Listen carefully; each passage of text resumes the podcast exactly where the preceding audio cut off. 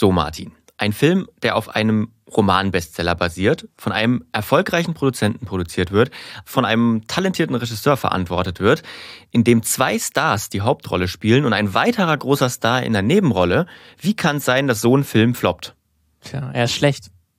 Nee, er ist einfach zu gut. Oh.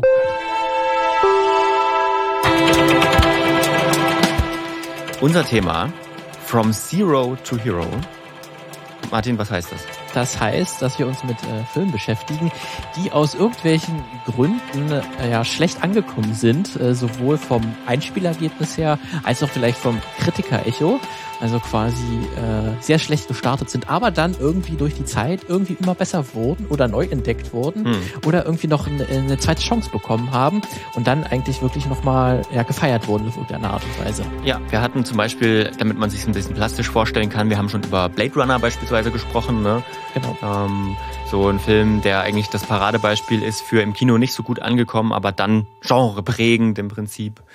Äh, auch immer mit unterschiedlichen Erfolgsdefinitionen. Ne? Also es geht bei uns nicht immer nur darum, äh, hat ein Film dann später noch viel Geld verdient oder so oder eingespielt. Das ist nicht unsere Benchmark. Ja, aber auf irgendeine Art, andere Art und Weise kann ja ein Film immer noch irgendwie eine kulturelle Bedeutung gewonnen haben, genau. die sich nicht unbedingt finanziell irgendwie ausdrückt, sondern halt dann irgendwie ja von der äh, Bedeutung, die es dann mittlerweile erlangt hat oder wie viele Filme ihn mittlerweile kopiert haben. Ja, gut. Ähm, das, warte mal, stopp.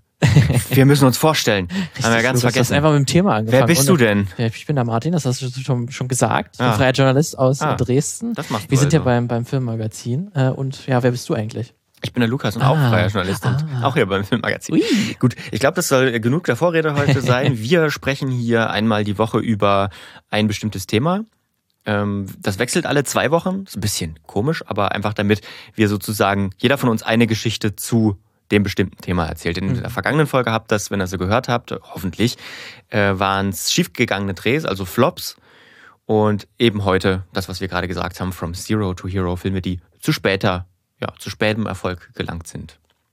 Und so ist es natürlich auch bei dem Film, über den ich heute sprechen will. Man muss dazu sagen, heute bin ich dran, nächste Woche Martin. So. Genug der Erklärung. Das ist auch bei meinem Film so, dass er eben später erst erfolgreich ist. Es hat bei diesem Film Jahre, wenn nicht sogar Jahrzehnte gedauert, bis er die Anerkennung bekam, die er auch verdient hat, sage ich jetzt aus meiner Sicht. Denn so richtig viel Aufmerksamkeit hat er bis heute nicht bekommen. Also Anerkennung ist, würde ich mal was sagen, was anderes als Aufmerksamkeit. Denn äh, dieser Film, über den ich heute spreche, der ist dann zu wenig Popkultur. Ähm, es handelt sich auch nicht um einen Film, der so aus den beliebten 80er Jahren kommt, wo man heute sagt, Mensch, geiles Jahrzehnt, geile Filme, kann man sich heute wieder angucken. Nein, der Film, über den ich heute spreche, der kommt aus der Mitte der 50er Jahre. Ach, so alt. Ja, so alt. Und da Stimmt kommen wir. nicht mal an Farbe. Ja, nee, der ist schwarz-weiß. Ja. Und da äh, kommen wir nämlich auch schon zu einer Besonderheit. Du sprichst es fast schon selbst an, äh, der heutigen Folge. Sonst wissen wir ja immer gegenseitig nicht, über welchen Film der jeweils andere erzählt.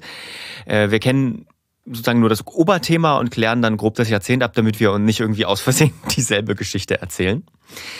Obwohl, das wäre vielleicht auch mal ganz interessant, ne? wenn, wenn wir... wie es dann unterschiedliche Gewichtungen sind, wie man ja, eine Geschichte erzählt. Ja, genau, ja. genau. Das wäre eigentlich ganz cool.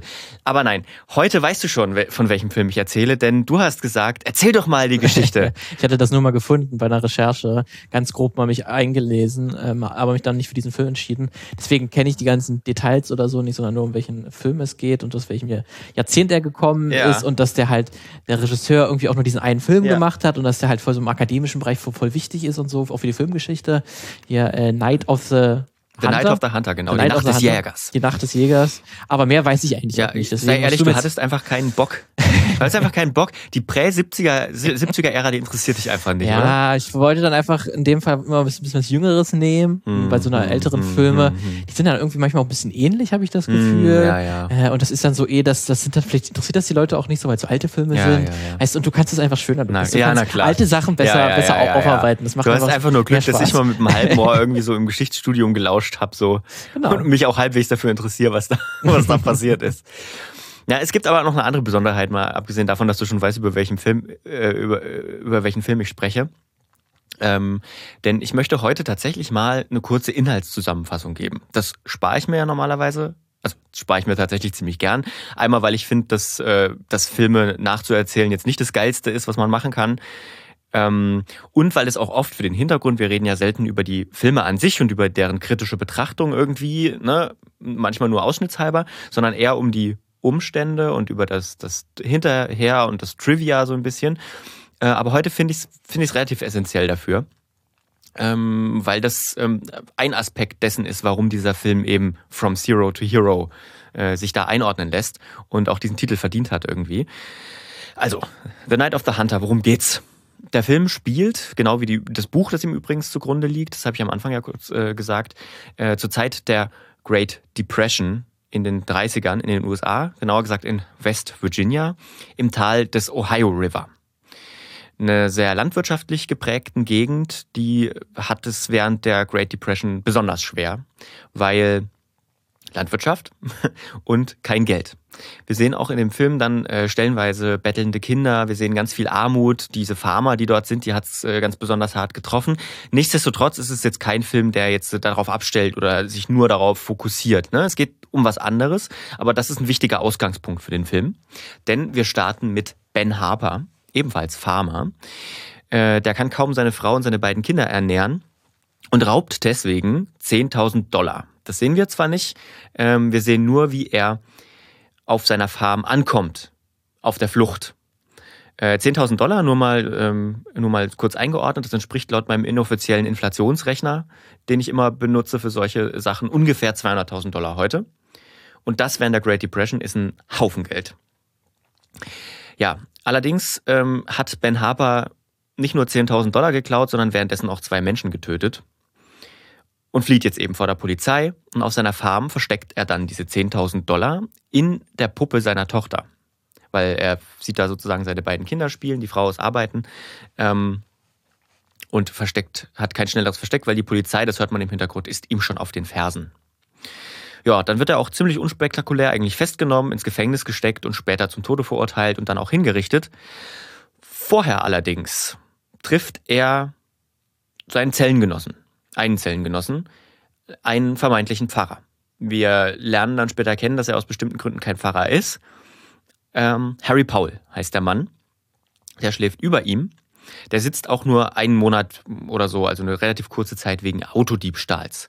Was aber nur wir als Zuschauer in diesem Moment schon wissen, er ist eigentlich ein Frauenmörder, der sich vermeintlich in Gottes Namen Witwen sucht und die beraubt und dann tötet.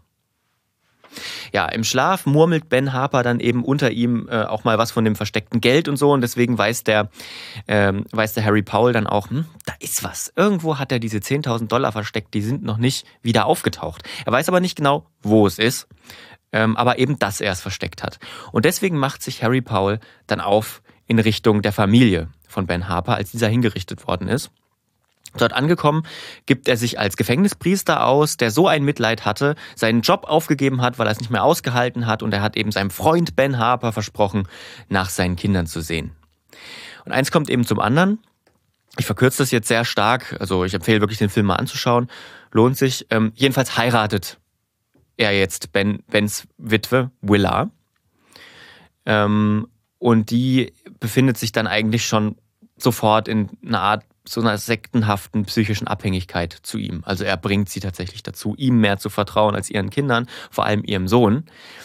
Denn das merkt Harry Powell schnell. John, der Sohn, weiß, wo das Geld ist. Denn, und das wissen wir auch, ähm, der Vater hat Ben gesagt, und seine Tochter hat es natürlich auch gesehen, äh, wo das Geld ist, dass er das in der Puppe versteckt hat, lässt die beiden aber schwören, es niemals jemandem zu verraten und gegenseitig aufeinander aufzupassen. Sie sagen auch nichts, muss man sagen. Ähm, allerdings rafft dieser Harry Powell dann relativ schnell, okay, John weiß was. Ähm, und wenn ich den Jungen irgendwie bearbeite, muss ich doch an diese Information kommen. Das Ganze spitzt sich dann zu. Irgendwann ähm, tötet Powell sogar die Mutter, also Willa, äh, versenkt sie im Fluss und behauptet dann gegenüber dem Dorf, der Dorfgemeinde spielt auch eine relativ wichtige Rolle, ähm, sie sei abgehauen. Sie habe das nicht mehr ausgehalten und sie habe ihre Kinder im, im Stich gelassen und ihn im Stich gelassen und alles überhaupt ganz schlimm. Ähm, und hat dann eben sozusagen freie Hand, die Kinder unter Druck zu setzen. Und die sagen ihm dann tatsächlich auch in einer Szene, wo das Geld ist. Allerdings ähm, können sie gerade noch so fliehen. Ähm, wie muss ich, ist glaube ich jetzt auch nicht so wichtig. Also es ist, findet in so einem Keller statt und ähm, dem, dem Jungen gelingt es dann irgendwie so einen, so einen, so einen ähm, Wandregal zu lockern, das auf ihn fällt. Deswegen ist er kurz außer Gefecht gesetzt und die Kinder können wegrennen und können sich eben an den Fluss, an das Flussufer retten und dort ist eben das Boot, das spielt vorher auch schon eine Rolle, äh, das Boot äh, von dem Vater und sie steigen da ein und lassen sich vom Ohio River wegtreiben. Ja. Ähm, dann folgt auch tatsächlich, ähm, also wir haben in dem Fall das Gefühl, oder ich hatte das Gefühl an dem Punkt schon, äh, das Große ist gelöst so ein bisschen. Ne? Das große Rätsel ist aufgebaut worden, es ist gelöst worden. Ja, aber wir sind erst bei der Hälfte des Films. Okay. tatsächlich. Ähm, wir haben dann erstmal eine zehnminütige expressionistische Darstellung dieser Reise. Was eigentlich keine Reise ist, sondern eine Verfolgungsjagd. Denn er macht sich natürlich, er will diese 10.000 Euro jetzt haben und fühlt sich natürlich auch irgendwie gekränkt. Ähm, er verfolgt jetzt die Kinder an Land, äh, ohne genau zu wissen, wo sie hin. Er weiß natürlich nur, okay, es geht nur flussabwärts, weil flussaufwärts rudern ist irgendwie schwierig. Ähm, und äh, darin kommen jetzt in dieser zehnminütigen Szene kommen ganz unterschiedliche Elemente vor, ganz viele Tiere. Am Horizont hat man es in Studioszenen, man sieht die auch als, man erkennt die auch als Studioszenen.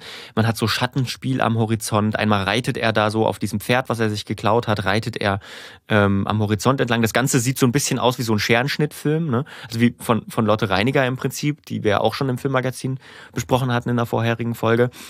Ähm, also sehr wirklich expressionistisch, sehr bildgewaltig ähm, und auch musikgewaltig, muss man sagen.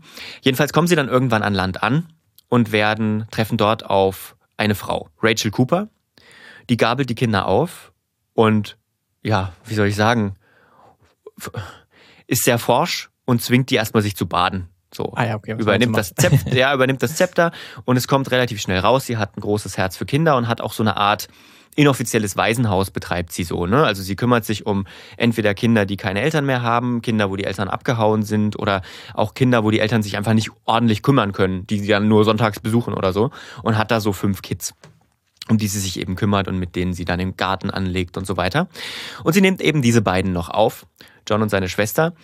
Und sie ist in vielerlei Hinsicht das genaue Gegenteil von Harry Powell. Ich habe äh, gesagt, er ist sehr, er ist sehr, sehr religiös, ne, gibt sich auch als Pfarrer aus. Ähm, sie ist ebenfalls tief religiös, aber eben in gespiegelter Version. Sie ist ein guter Mensch, ne, die für die Kinder sorgen will. Und sie ist auch die Erste, die diesem manipulativen Paul nicht auf den Leim geht, als er auftaucht. Ne? Er kann sich da einschmeicheln, wie er will. Kommt bei mir, sie merkt sofort, was Sache ist. Ja, dann kommt irgendwann auch der Showdown. Also ich verkürze das jetzt wirklich ultra stark. Hat der Film eigentlich nicht verdient, aber ähm, kommt irgendwann der Showdown. Sie schießt ihn an während dieses Showdowns und dann kann er verhaftet werden. Äh, zum Schluss kommen dann auch tatsächlich seine ganzen anderen Morde. Ich glaube, es ist irgendwie von 20 oder 30 Frauenmorden äh, die Rede. Ein wütender Mob will ihn dann auch noch lynchen. Ähm, aber er kann noch gerettet werden, wird aber wohl auch zum Tode verurteilt und soll gehängt werden. Ob das passiert tatsächlich, das erfahren wir nicht. Aber die Kinder sind jedenfalls zum Schluss in Sicherheit und leben weiter bei Rachel und den anderen Kindern Was in dem passiert Haus. mit dem Geld? Ja, das wollte ich gerade, genau. Okay. Ich wusste, dass du die Frage stellen wirst, das ist wichtig, genau. Ähm, das Geld äh, ist weg, weil während, wenn Paul verhaftet wird vor den Augen des Kinder, Kindes, dann löst sich irgendwie dieses Trauma bei John auf, ne? Also er sieht sozusagen gespiegelt diese Szene ähm, am Anfang, wo sein Vater verhaftet wird, nochmal vor seinen Augen und kriegt so einen emotionalen Breakdown irgendwie und wirft, das, reißt das Geld aus der Puppe und wirft es an- dann auf Paul tatsächlich. Ähm, nicht um ihn irgendwie zu verhöhnen, haha, das Geld war vor deiner Nase oder so, sondern weil er, ähm, er ruft dann auch irgendwie so, ja, ähm, ich, ich will diese Verantwortung nicht, ich will nicht, also ich will dieses Geheimnis nicht bewahren. Ne? Also er verarbeitet dadurch irgendwie das Trauma, das ihm sein Vater zugefügt hat, indem er ihn mit dieser Geschichte belastet hat. Ne? Ja, wie, Art, wie eine Art Bürde oder so, die Ja, verfolgt genau. hat, was er immer so Genau. sich tragen Ob- Obwohl man, sagen, obwohl man sagen muss, der Vater hat ihm auch am Anfang gesagt, ähm, ja, beh- behüte das Geheimnis und nutzt das Geld irgendwann für euch beide, sag's auch nicht der Mutter und so, aber trotzdem, ne, es ist ein Trauma für ihn gewesen, diese Verhaftung mitzuerleben. Und das löst sich dann auf. Also das Geld kommt sozusagen auch wieder zurück. So. Ähm, ich fand diese ganze Geschichte, ich- gut, ich habe es jetzt sehr schnell abgerissen, aber ich fand es wirklich sehr spannend umgesetzt. Ähm, bis auf diese, diese kurze, dieses kurze Durchatmen in dieser ähm, Flussszene, das braucht's aber auch. Das finde ich hat auch seine Berechtigung. Das ist so das, was auch am ehesten so aus der Zeit gefallen wirkt, weil so offensichtliche Studioszenen machst du heute eigentlich nicht mehr. Ähm, so experimentelle Sachen. Aber das passt in diesen Film rein. Der Rest, ähm, von dem Rest würde ich einfach behaupten, diese Handlung könnte von heute stammen. Also, die ist auch sehr kontemporär erzählt. Ne? Es sind viele Kamerafahrten auch drin. Ähm, es sind sogar Helikopteraufnahmen dabei. Das war damals noch alles andere als üblich. Damals hat man das eigentlich aus Flugzeugen gemacht, solche Aufnahmen. Ähm, weil Hubschrauber sind ja noch nicht so jung, sag ich mal. Die wackeln auch noch ziemlich. Also es gab noch keine Steadicam. ähm, ich würde mich einfach mal weit aus dem Fenster lehnen und behaupten, man könnte den Film ähm, mit den Eckpunkten der Handlung und sogar in einer ähnlichen Szenenabfolge ähm, mit etwas moderneren Mitteln heute noch genauso drehen. Ich einfach mal sagen. Also er hat so ein paar richtig interessante Mittel. Er setzt Beleuchtung ganz kreativ ein, wirkt fast so ein bisschen Film noir-mäßig. Ähm, ist es aber nicht, komme ich auch gleich noch dazu. Und ähm, wie gesagt, auch von der, von der Geschichte, wie die Geschichte erzählt ist, sehr interessant. Also auch, dass man als, als Zuschauer immer ähm, immer einen Schritt mehr weiß als die jeweilige Figur. Ne? Also man weiß immer ein bisschen mehr, also man kennt immer die andere Seite, ne? man weiß immer ein bisschen mehr als Paul, man weiß aber auch immer ein bisschen mehr als John. Üblicherweise, man hätte daraus auch eine richtige Detektivgeschichte irgendwie machen können, dass man selber nicht weiß, wo das Geld ist und wer gut und wer böse ist in der Geschichte. Was dann wieder Film Noir gewesen wäre. Ja, genau. Aber man sieht auch, man hat auch dieses offensichtliche Böse, ne? Also es ist gut und böse. Also Paul ist von Anfang an, de, man weiß von, also der Film sagt einem quasi in der zweiten Szene, in der zweiten Einstellung, ich bin ein Frauenmörder und ich töte Witwen. Und ihre Kinder übrigens auch. Ähm, genau. Ja, äh, also wie gesagt, große Empfehlung an der Stelle. Das soll es aber auch jetzt zu der Hand, äh, zu dem zu dem Filmablauf irgendwie gewesen sein, weil es geht äh, ja hauptsächlich um die Geschichte hinter dem Film. Ähm, auch in dem Fall, was jetzt sich ein bisschen sehr unterscheidet zu den äh, vergangenen beiden Folgen, nicht um die Umstände am Set irgendwie. Ähm, wir hatten ja, wir hatten ja ähm, eher weniger gute Beispiele für Situationen am Set, wie schlecht es am Set laufen kann, eigentlich Beispiele in den vergangenen beiden Folgen. Das hier scheint laut Aussagen mehrerer Beteiligter das genaue Gegenteil gewesen zu sein. Es soll sehr harmonisch am Set gewesen sein. Alles soll toll funktioniert haben. Hört man selten. ähm, nein, ich will gemäß unseres Themas jetzt darüber sprechen, wieso der Film erst sehr spät die Anerkennung bekommen hat, die er verdient. Und warum er am Anfang ganz schöner Flop war. Vielleicht haue ich erstmal am Anfang die harten Fakten raus. Ähm, der Film hat 425 Dollar, 425 Dollar, genau. 425.000 Dollar gekostet. Das ist für die damalige Zeit nicht übermäßig viel, aber schon eine Hausnummer. Ähm, für einen A-Movie aber relativ günstig eigentlich. Ne? Allerdings eingespielt in den Kinos hat er nur 300.000 Dollar. Und zu den 425.000 Dollar kommt dann auch noch ein Marketingbudget natürlich ja. wie immer über. Also schon drauf. Minus gemacht auf jeden ja. Fall. Das ist schlecht. Woran lag's? Dafür gab es mehrere Gründe. Und äh, tatsächlich einige dieser, ich nenne sie mal Erfolgshämmer, die es zu Beginn gab, die werden später dann dafür sorgen, dass der Film ein riesiger Erfolg wurde. Aber zuerst mal zu den offensichtlichen Problemen und die haben tatsächlich erstmal nichts mit dem Film an sich zu tun, sondern mit dem Marketing dafür. Das war nämlich super schlecht. Also, ähm, ich fange mal an mit dem Hauptdarsteller, Robert Mitchum, der den, äh, der den Henry Powell spielt. Also, der den auch wirklich sehr gut spielt und sehr eindrücklich, ne? Richtig, richtig. Also, den könntest du heute fast noch so übertrieben spielen. Und er würde trotzdem funktionieren, würde ich mal behaupten. Ähm, der war relativ bekannt, aber auch sehr skandalbehaftet. Also er war sehr alkoholkrank, ne, war verurteilter Drogenbesitzer ähm, sogar, ähm, auch Drogen, natürlich drogenabhängig. Ähm, deswegen auch nicht ganz so groß angesehen. Da gibt's eine ganz interessante Geschichte. Ähm, Mitchum und seine Schauspielkollegin, die die Mutter Willa spielt, Shelley Winters, die waren auch mal zusammen in einer TV-Show zur Promo, in einer relativ bekannten und waren beide komplett besoffen. also das war nicht so gut. Mhm. Ähm, ich habe leider keine Aufnahmen mehr davon gefunden. Das ist echt schade. Ja. Ähm, Liegt bestimmt vielleicht noch irgendeinem Archiv noch rum bei ja, den Fernsehsender, aber ja, da kommt man dann so von außen schlecht ran. Nicht ran. Also CBS müsste das gewesen sein. Die haben das bestimmt noch rumliegen, aber bestimmt mit einem Bezahlzugang oder irgend sowas. Ähm, außerdem gibt's noch ein anderes Problem mit Mitchum. Der hat nämlich dann gegen Ende des Drehs von The Night of the Hunter noch einen anderen Dreh ähm, zu einem größeren und teureren Film am Laufen, wo auch zum Beispiel Frank Sinatra mitgespielt hat.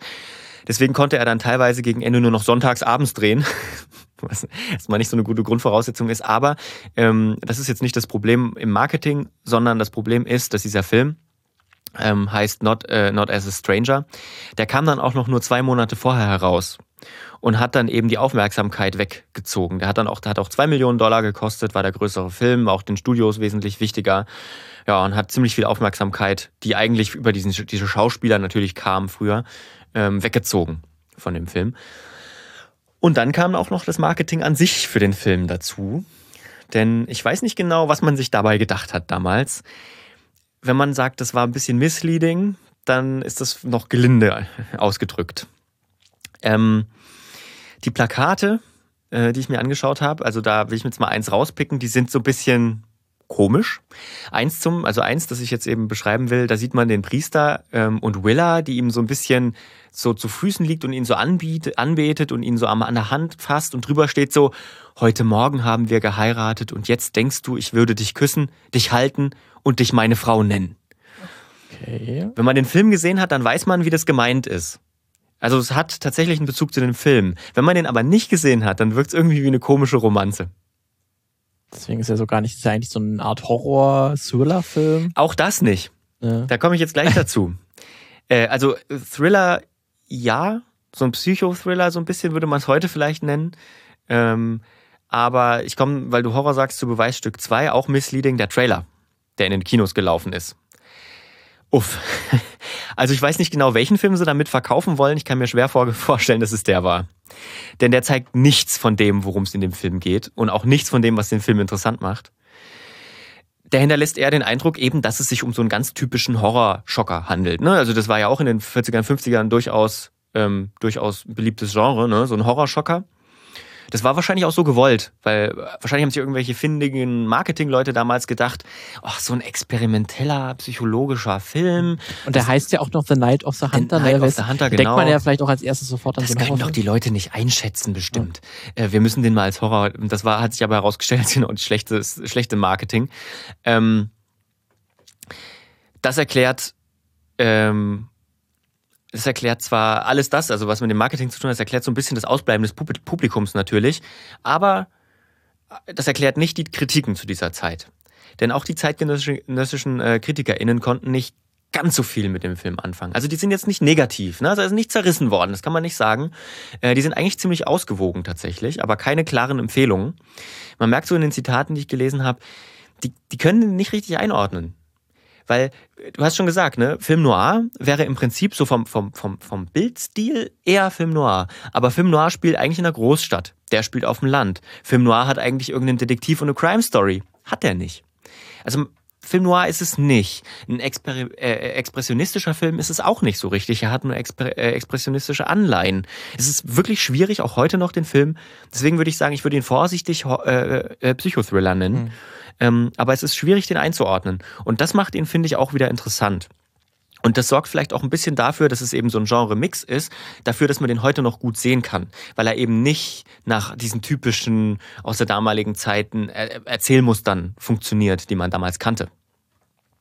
Ein anderer wichtiger Punkt, warum der Film äh, jetzt nicht so die Bekanntheit ähm, erlangt hat, war der Regisseur, Charles Lawton. Ähm, der Film war nicht seine erste Regieerfahrung, aber sein erster Film. Also der hatte vorher ziemlich erfolgreich am Broadway ähm, Regie geführt. Und ähm, ja, der Film war auch sein letztes Regiemal. Wohl, weil der Film auch so ein Misserfolg war, glaube ich. Äh, also, also ist überliefert, ob das jetzt tatsächlich seine Beweggründe waren, weiß ich nicht, auch relativ früh gestorben dann. Also ist, glaube ich, Anfang der 60er schon gestorben. Ähm, aber es sollte sein einziger Regie, seine einzige Regiearbeit beim Film bleiben. Er war eigentlich ein ziemlich bekannter Schauspieler. Ne? Also in den 30ern war er einmal für einen Oscar nominiert und hat 34 dann sogar einen gewonnen äh, als, bester, als bester Hauptdarsteller. Ähm, hat auch hat auch ähm, danach, nach äh, The Night of the Hunter, für einen anderen Film nochmal einen Oscar, eine Oscar-Nominierung bekommen. Aber sag mal, seine große Bekanntheit, die hat er hinter sich gehabt. Deswegen, die Leute hatten ihn nicht auf dem Schirm. Also war im Prinzip schon, hat am Broadway gearbeitet ähm, und war da sehr bekannt. Ähm, ja, es war eben sein Debüt als äh, Regisseur. Dazu kommt noch, dass der Film auch eine sehr starke religiöse Konnotation hat, wie man vielleicht schon gemerkt hat in meiner Erklärung. Ähm, und auch das wurde vor allem natürlich in den, im Bible Belt sehr kritisch aufgefasst. Ne? Deswegen fand für den Film auch der Hays Code äh, Anklang. Über den haben wir auch schon gesprochen. Heute ist so eine Querverweisfolge. der Hays Code war, wenn ihr nicht wisst, was das ist, hört euch unsere Folge an, gebt das mal ein bei filmmagazin.audio Hays Code. Ähm, da erklären wir nochmal ziemlich ausführlich, was das mit Zensur zu tun hat. Ganz kurz äh, zusammengefasst, der Hays Code war so gewissermaßen so ein Kodex der Selbstzensur, den sich die Produktionsunternehmen in Hollywood äh, eine gewisse Zeit lang, glaube bis in die 60er, selbst auferlegt hatten, damit eben der Staat nicht regulierend eingreift. Haben die quasi selber gesagt, okay, wir haben hier so eine Art Selbstkorrekturboard, das einspringt, wenn ein Film gegen religiöse Gefühle beispielsweise jetzt verletzt oder zu viel Nacktheit zeigt oder so, ne? Dann ähm, kriegt der von uns nicht so ein, wird er von uns nicht approved. Im Prinzip freiwillige Selbstkontrolle könnte man es nennen. Und äh, auch da äh, kam der Haze Code zum Tragen. Deswegen ist der Priester auch kein echter Priester, sondern ein Fake-Priester. Ähm, es wird dann auch relativ deutlich gemacht in dem Film, dass er nicht approbiert ist, oder heißt es approbiert? Ich glaube schon, ne? Mhm, glaub das, ja. ähm, dass er kein approbierter Priester ist. Ähm, das war der Kirche wichtig. So. ja, ähm, man verwechseln könnte. Wo sich aber dann die Filmschaffenden durchgesetzt haben, ist, äh, dass man sehr viele kirchliche Lieder darin hört. Ne? Also er summt auch so ein kirchliches Lied immer, das macht ihn auch sehr gruselig. Die wollten eigentlich, dass man diese kirchlichen Lieder rausstreicht, das haben sie aber drin gelassen. Okay. Aber es ist ja trotzdem auch ein sehr brutaler Film und trotzdem Gewalt spielt ja eine sehr große Rolle. Ja, aber also Gewalt war ja in den USA noch nie so das große Problem. ist aber das Krasse, ne? dass ja. man eigentlich so einen, so einen extra so einen strengen Code hier hat, Selbstzensur, aber das ist ja. dann möglich. Und er zeigt die Gewalt nicht explizit, ne? Mhm. ist, er funktioniert auf einer psychologischen Ebene. Also ähm, Blut ist ja im Schwarz-Weiß-Film sowieso eine schwierige Sache, deswegen, das ist jetzt nicht so schlimm, alles. Ähm, Jetzt muss ich mal gucken, wo ich weitermache in meinem Skript.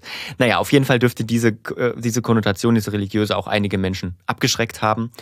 Ähm, er war seiner Zeit also ein bisschen voraus thematisch, glaube ich.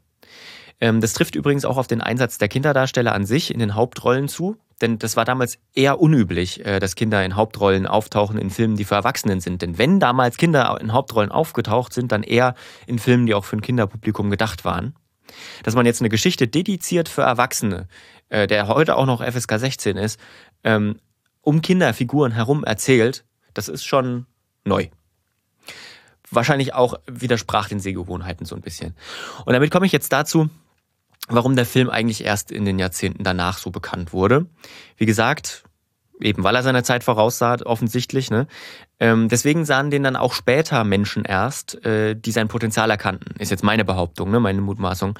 Ähm, es gab zwölf Jahre später dann die erste sehr, sehr, sehr, sehr positive Rezension zu dem Film von einer renommierten Kritikerin äh, in so einem Filmlexikon, ähm, die den Film zwar schon zum Release geschaut hatte und gut fand, aber eben erst später darüber geschrieben hat. Und dann erschloss sich der Film auch Stück für Stück ein passenderes Publikum für ihn. Nämlich äh, wurde er dann ab und zu im Spätprogramm im Fernsehen gezeigt und da passte er wohl irgendwie hin. So ein Match made in heaven. Die Leute haben sich den dann sehr gerne angeschaut ähm, und ihn auch toll gefunden. Und ähm, manche davon arbeiten dann eben später auch im Film. Martin Scorsese zum Beispiel, äh, der zitiert äh, den Film im Jahr 1992 in seinem Film Cup der Angst. Oder Spike Lee, in Do the Right Thing, drei Jahre vorher. Ähm, auch äh, in den Simpsons findet sich ein Zitat zu dem Film. Äh, Tingle Tangle Bob, ne? Kennst du noch die mhm. Figur? Dieser ich, ja. Serienmörder, so. Ähm, also dieser äh, freakige Typ. Der hat auf seiner einen Hand hat er Love stehen und auf der anderen Hat, also Love and Hate eigentlich, weil aber die Simpsons haben ja nur drei Finger, deswegen steht halt Love und Hate. Und äh, dieser Priester hat tatsächlich Love und Hate auf seinen Händen tätowiert. Ah, okay. Da kommt es her. Es gibt auch noch ein paar andere Filme, die ähm, äh, in denen Night of the Hunter zitiert wird. Die will ich jetzt aber nicht alle aufzählen. Was man aber noch erwähnen kann, ist, dass eben auch in dieser Zeit in den 60ern und 70ern ähm, es sogar zum Vorteil wurde, dass, äh, dass, das, dass er die einzige Regiearbeit von Charles Lawton war. Denn, ähm, und dass man ihn keinem Genre zuordnen kann. Denn es gibt in diesen Jahrzehnten, in den 60ern und 70ern, so ein bisschen so ein Arthouse-Boom so ein großes Interesse an Arthouse-Filmen und mal ehrlich, was ist mehr Arthouse als ein gefloppter Film, der sehr experimentell und spannend ist und von einem Schauspieler gemacht wurde, der nur ein einziges Mal Regie geführt hat. Und wo man dann sagen kann, wenn, du den kennst und sagst, da, das ist mein absoluter Lieblingsfilm, dann bist du auch wirklich ja, exklusiv. Dann bist du wirklich kein exklusiv, ja. Und dann kamen die 80er und der Home-Videomarkt.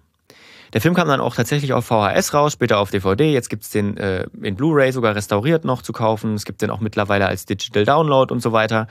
Ähm, also der Film hat sich immer irgendwie durchgeschlagen und äh, war, hat immerhin bei Cineasten immer Interesse geweckt. Und ich glaube, das ist so ein Film, wie du es gerade schon gesagt hast, äh, wenn man den kennt, ne? ich glaube so bei Azi-Fazi Filmquizzen, ne? als richtiger Cineast muss man den schon gesehen haben. Oder so eine Talkrunde, weil ja, es ein Filmfan ja, sagt, man hat da auch schon Night of the Hunter gesehen. Droppt man einfach, ja, Droppt man mal. ja was schon, meinst du, was? Wie schon der große Lorden in Night of the Hunter damals dargestellt hat. Das ist ja alles nichts Neues, das ist alles nichts Neues. Gab's alles schon. Gab's alles schon. ja. Naja, parallel dazu kam natürlich dann das, was auch immer passiert bei solchen Filmen. Der wurde in den Unis betrachtet, ne, ähm, auseinandergenommen, analysiert. Sogar Bücher wurden über den Film geschrieben. Also man kann schon sagen, er wurde ein später Erfolg. Ja, und deswegen kommt man heute auch noch so einfach ran, glaube ich. Weil er irgendwie dann doch zum Kanon so ein bisschen dazugehört. 1992 wurde er in die National Film Registry aufgenommen. Also er gilt als besonders erhaltenswert in den USA. Und 2008, da listet ihn sogar ein wichtiges französisches Filmmagazin auf Platz zwei der besten Filme aller Zeiten, direkt hinter Orson Welles' Citizen Kane. Also, was will man eigentlich mehr? Ja. ja. Also auf Platz eins sein, aber. Ja, ja gut. Okay. Ja, was gegen Orson Welles kann man schon mal verlieren. Ne? Ja, was spricht mehr gegen den späten Erfolg?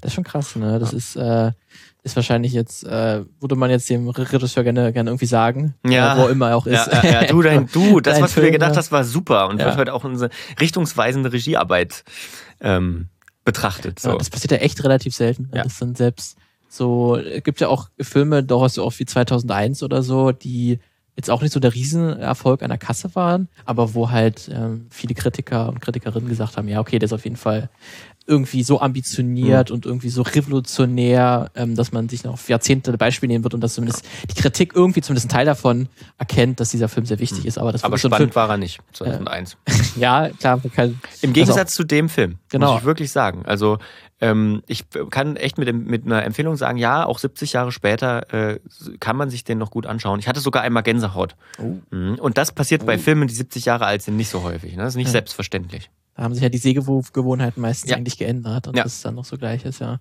Aber es ist halt wirklich krass, wie dann halt so ein Film komplett unter dem Radar fliegen kann. Ja, also das muss man auch dazu sagen. Ne? Man, wir reden jetzt gerade von ihm als Erfolg. Er ist halt, sag mal, eher so ein universitärer, cineastischer Erfolg, aber er ist natürlich nie ein Publikumserfolg gewesen. Ja. Das ist jetzt nicht so, dass der heute wie, wie Blade Runner, dass man halt sagt, wenn ein bisschen Sci-Fi, ja. dann Also Blade Runner kann ja jeder selbst, wenn er den Film nicht gesehen hat, hat schon mal gehört oder ja. halt auch das ist bei dem Film Citizen Kane oder so, halt wahrscheinlich auch die allerwenigsten haben den jemals gesehen, aber jeder weiß äh, ungefähr. Was das für Das ist ein ja. Film, den es gibt und der ja. ist ziemlich wichtig. Ja. Und das ist ja bei Night of the Hunter nicht mal heute der Fall. Ja. Das ist das krasse. Ja, das war meine Geschichte, die eigentlich deine Idee war, aber du hattest ja keinen Bock, so einen alten, nee, modrigen Film anzuschauen. aber siehst du, jetzt hast du mir aber auch Bock gemacht.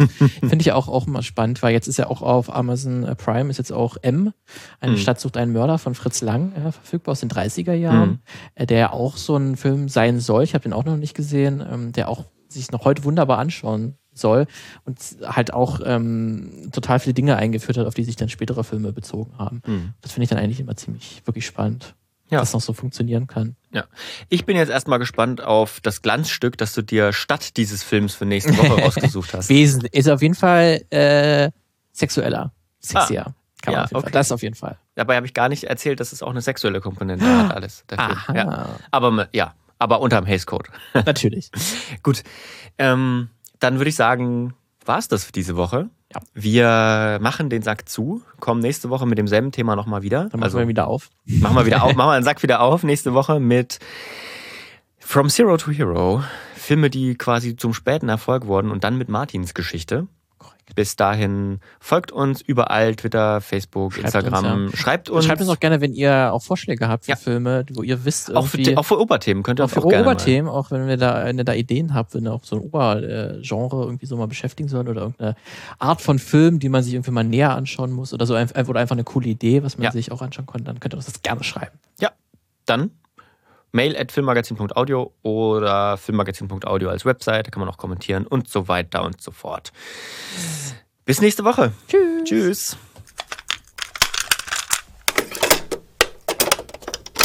Eine Einfachtonproduktion 2021.